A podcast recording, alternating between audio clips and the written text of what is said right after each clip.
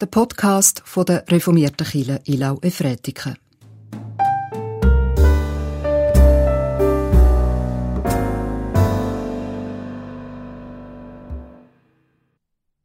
Die Gerechtigkeit erhöht eine Nation, aber die Sünde ist die Schande der Nationen.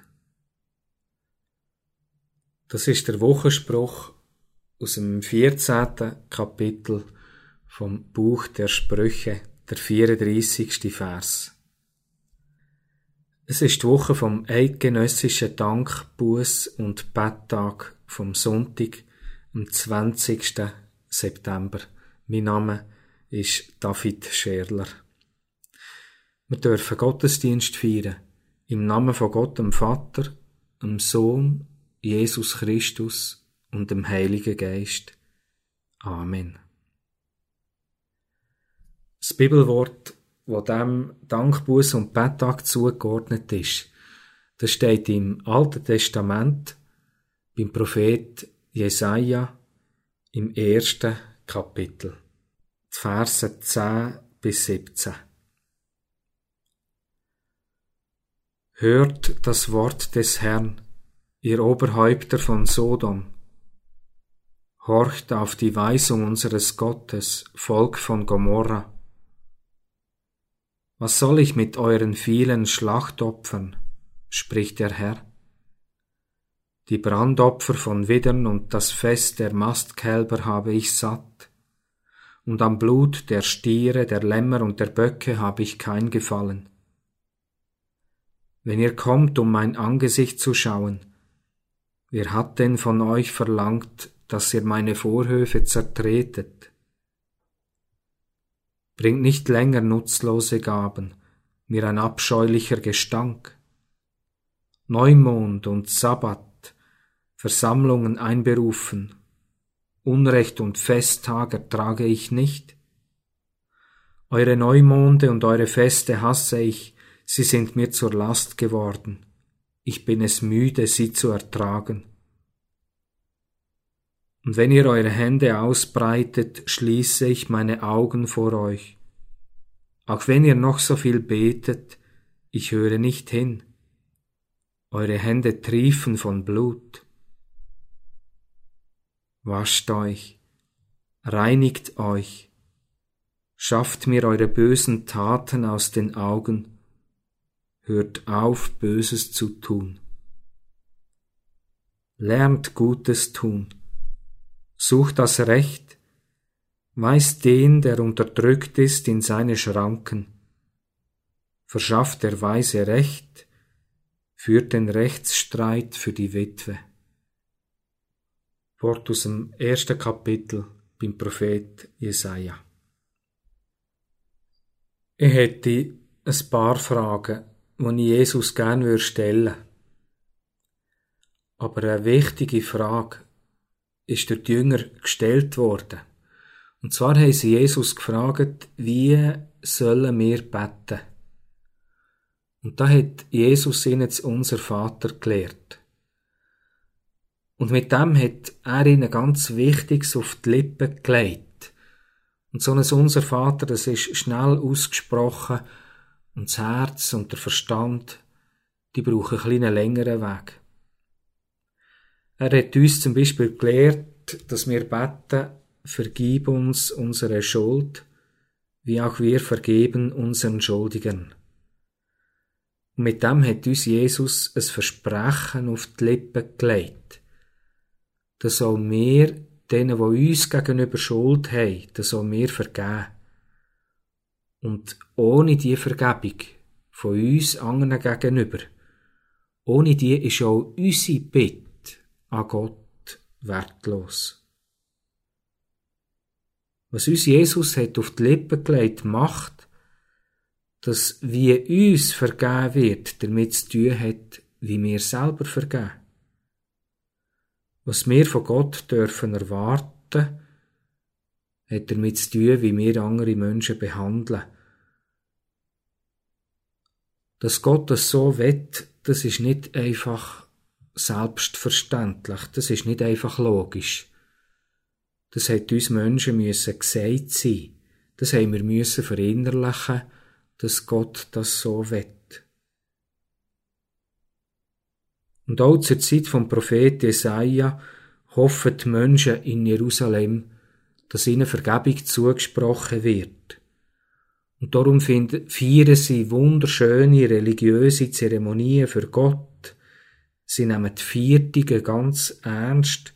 Sie tun viel und schön opfern und beten. Und in diesen Versen sehen wir, dass Jerusalem auf dem Höhepunkt von seiner Frömmigkeit ist. In der Kille 23 Stoß richtig Glauben stärken, das sind sie absolute Profis. Und jetzt dürfte der Jesaja den Menschen in Jerusalem eigentlich nur noch auf die Schultern klopfen. Aber anstatt, dass der Prophet sie tut loben, tut er sie so richtig tüchtig zusammenschiessen. Man kann es gar nicht anders sagen. Wie Gott reagiert auf das, was die Menschen in Jerusalem machen, in ihrer Frömmigkeit, ist eine riesige Katastrophe. Gott sagt, ich habe das satt. Es gefällt mir nicht. Ich vertrage es nicht, ich bin müde. Ich schließe meine Augen. Ich lasse nicht her. Mit ihrer perfekten Frömmigkeit läuft irgendetwas Grund schief, wo Gott dermaßen wütig macht. Gott ist so provoziert, dass, wenn sie vor Gott kommen, dass das für ihn nur Zertrampeln von seinen Vorhöfen ist. Oder dass, wenn sie beten, dass er nicht mehr herlässt. Was ist das Problem? Warum ist Gott so wütig? Er sollte doch glücklich sein über die Frömmigkeit von seinen Kindern. Man kommt eine Ahnung über, was das Problem ist, wenn man den 16. und den 17. Vers liest. Wascht euch, reinigt euch, schafft mir eure bösen Taten aus den Augen, hört auf, Böses zu tun. Lernt Gutes tun, sucht das Recht, weist den, der unterdrückt, in seine Schranken, verschafft der Weise Recht, führt den Rechtsstreit für die Witwe. Wir lesen aus diesen Versen, die Menschen tun einander Böses oder sie tun einander Gutes bewusst nicht. Die Schutzlosen, die Verletzlichen, das sind in dieser Zeit die Witwen, das sind die Weisen, die kommen nicht zu ihrem Recht oder werden sogar unterdrückt. Und man kommt der Eindruck über, je grösser das die Schuld wird, umso prächtiger werden die Gottesdienst, die Opfer und Gebet. Ist ja verständlich, weil die Menschen wollen Entlastung, sie wollen Vergebung, sie wollen Heilung. Aber noch einiges könnte man fragen, was ist jetzt das Problem? Das könnte doch Gott alles gleich sein. Hauptsache stimmt zwischen dem und mir Hauptsache, er ist das Wichtigste in meinem Leben. Und alles andere, das kommt dann schon. Aber der dreieinige Gott, der sich uns auch durch den Prophet Jesaja offenbart hat, er sagt, ihm ist das nicht egal. Beziehungen unter uns, wie wir einander behandeln, das ist ihm so wichtig, dass ihm alles kann verleiden, alles kann madig werden, sogar Opfer und Gebet, wenn wir einander gegenüber nicht recht tun. Und das hören wir eben nicht erst bei Jesus in der Bergpredigt, sondern schon da beim Jesaja und auch an vielen anderen Stellen. Gott macht Vergebung davon abhängig, wie wir bereit sind, einander zu vergeben so wie es Jesus uns deutlich auf die Lippen gelegt hat. Vergib uns unsere Schuld, wie auch wir vergeben unseren Schuldigern. Und das ist eine grosse, eine schwierige Aufgabe. das heisst auch, Gott ist so großzügig mit uns, wie wir großzügig mit anderen sind. Und wenn wir ihn wirklich beim Wort nehmen, bedeutet das, wenn wir hartherzig sind, ist Gott auch hartherzig. Er macht die Vergebung von uns abhängig. Wer will grosse Sprünge machen im Glauben, der muss zuerst Beziehung zu den Menschen klären. Und das ist eine grosse Herausforderung, weil die Menschen sind schwierig. Ohne Ausnahme. Und wegen dem ist es schon in manchen Kirchengemeinden, in vielen Hauskreisen und Familien immer stiller geworden, weil man einander nicht mehr zu sagen hatte weil man sich einander nicht mehr zumuten Man hat sich nicht mehr ärgern Der andere ist lästig, unangenehm. Er tut mir nicht gut. Und sagt dann, ich, ich umgebe mich mit positiven Menschen. Aber Gott mit etwas anderes von uns. Ein schwieriger, ein herausfordernder Weg. Und ich wünschte mir, dass unsere Kirchengemeinde ein Vorbild wird. In dem Sinne, wie wir aktive Beziehungen leben. Dass wir sich einander zumuten. Auch sich übereinander ärgern. Sich aneinander treiben. Aber einander nicht loslassen. Aber das gilt nicht nur in unserer Kirchengemeinde, das gilt überall. Auch im Bruckwiesen, in den Vereinsvorstand, für die Politiker, für die Ärztin, für die Juristin, für den Lehrer. Es ist unserem Land nichts Besseres gegeben, wo unsere Gemeinschaft so hoffnungsvoll kann verändern wie die biblischen Schriften.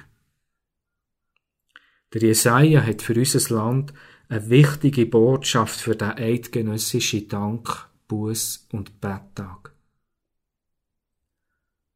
Gottes Wut und Zorn ist groß.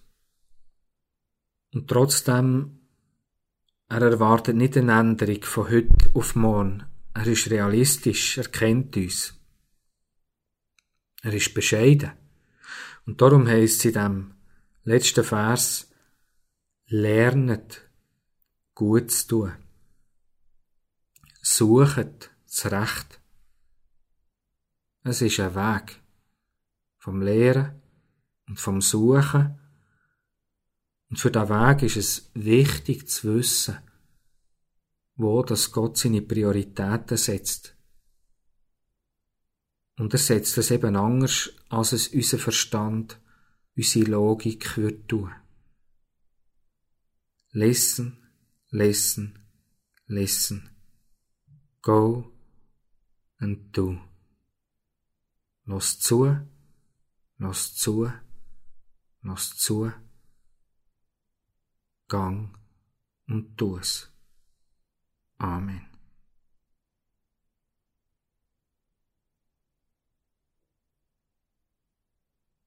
Wir wollen miteinander beten und Fürbitte halten. Treue Gott, es ist Grosses, und Schwieriges, was du da von uns willst. Wir Menschen, wir reiben uns immer wieder aneinander. Und du willst, dass wir wieder neu aufeinander zugehen. Und für das brauchen wir deine Hilfe. Dass du uns Weisheit schenkst, Bereitschaft zum Vergehen, Barmherzigkeit, dass du unser Herz füllst mit dem Heiligen Geist, füllst mit der Liebe zu dir, zu deiner Schöpfung. Um die Gnade und um das Sagen bitten wir dich. Du hast uns durch deine Propheten Grosses gegeben. Und wir bitten dich, dass wir mit dem, was wir von dir lehren, dürfen wirken an all den Orten, wo wir sind. Im Bruckwiesen, in unseren Häusern, in den Heimen, in den Spitälern, in der Stadt, in der Höfe. Wir bitten dich, bist du selber der, der uns ausrüsten der uns dafür stärken, der uns auch den Trost gibt. Wir wollen dich bitten für unser Land, um Weisheit für alle Menschen, die Verantwortung tragen, in den Regierungen, für alle, die in der Politik müssen neue Vorstöße vorbereiten. Wir bitten dich, dass sie dürfen erkennen, was das Recht ist, dass sie das Gute tun, dass sie das Böse meiden. Wir bitten dich auch für alle Kranken und alle Sterbenden, dass du ihnen beistehst in der letzten Stunde, dass du erfüllst mit dem Trost, und nur du kannst geben.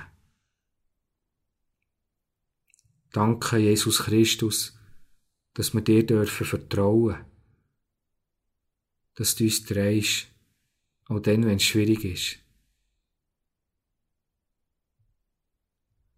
Unser Vater im Himmel, geheiligt werde dein Name, dein Reich komme, dein Wille geschehe, wie im Himmel, so auf Erden. Unser tägliches Brot gib uns heute und vergib uns unsere Schuld, wie auch wir vergeben unseren Schuldigen. Und führe uns nicht in Versuchung, sondern erlöse uns von dem Bösen. Denn dein ist das Reich und die Kraft und die Herrlichkeit in Ewigkeit. Amen. Ich wünsche allen eine ganz gute Woche, einen schönen Dank, Buß und Betttag. Es segne uns und behüte uns der ewige und barmherzige Gott, der Vater, der Sohn Jesus Christus und der Heilige Geist. Amen.